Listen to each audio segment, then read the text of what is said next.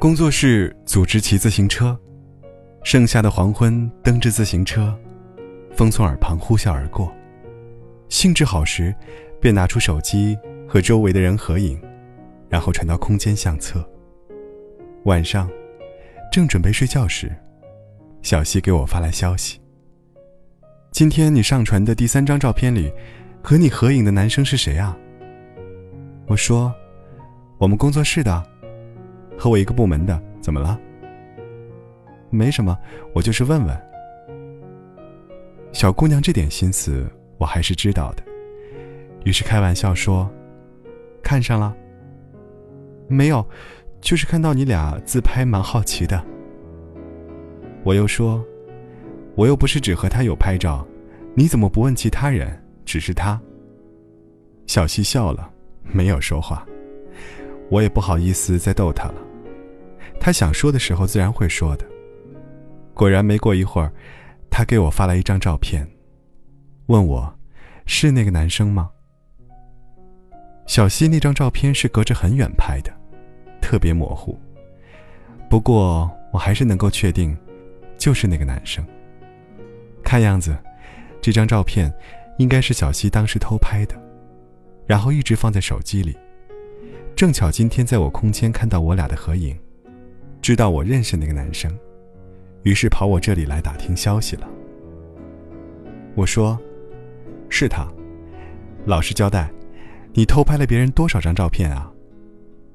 他说：“真的是他呀，我今天看你照片时就感觉是他。”快说，瞄了多久了？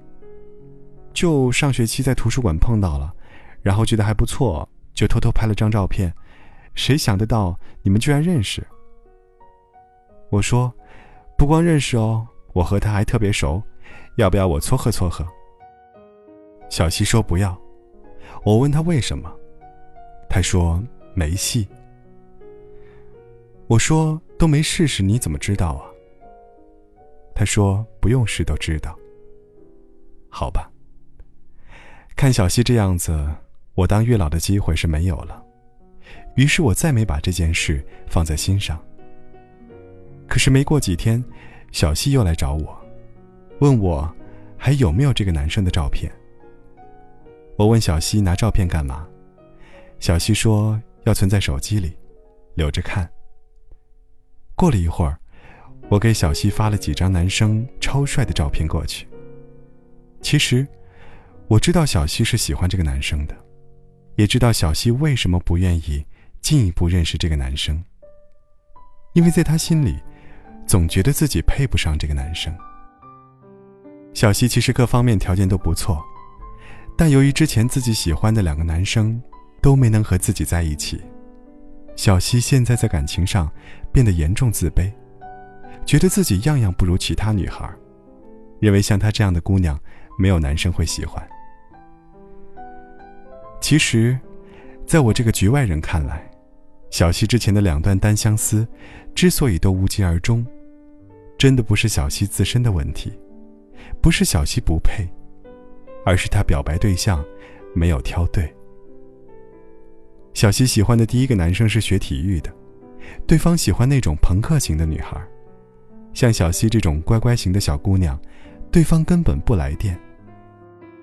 小西喜欢的第二个男生是他学长，对方明确说了，自己马上就要毕业回家乡工作，现在这种情况。不可能和一个还在读书的学妹谈恋爱。之前大家也给小西说过，不是你配不上对方，而是压根儿对方和你不适合。你是外焦里嫩的小鲜肉，可碰巧对方是个素食主义者，任凭你味道再好，对方也不想尝一口。方向错了，你再优秀、再努力、再深情也没用。但感情中的人都是傻不拉几的，最容易陷入自己的死局。刚开始喜欢对方的时候，总觉得自己很特别，对方一定会喜欢自己的。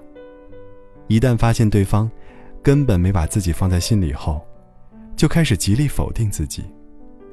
我不够漂亮，不够风情，不够风骚，不够妖媚。反正终归到底就是觉得我不配。电影《双枪之王》里面，李冰冰有这样一段台词：她喜欢喝白开水，碰巧你是瓶雪碧。你想成为他喜欢的，所以你拼了命的晃走自己身体里的二氧化碳。然后你看看自己像个什么？你只是瓶没了气的甜水而已。比起白开水，你多了些甜腻；比起汽水，你少了那份刺激。你之前不是他所爱的，现在依旧不是。而对于原先喜欢你的人来说，你也不是之前那种味道了。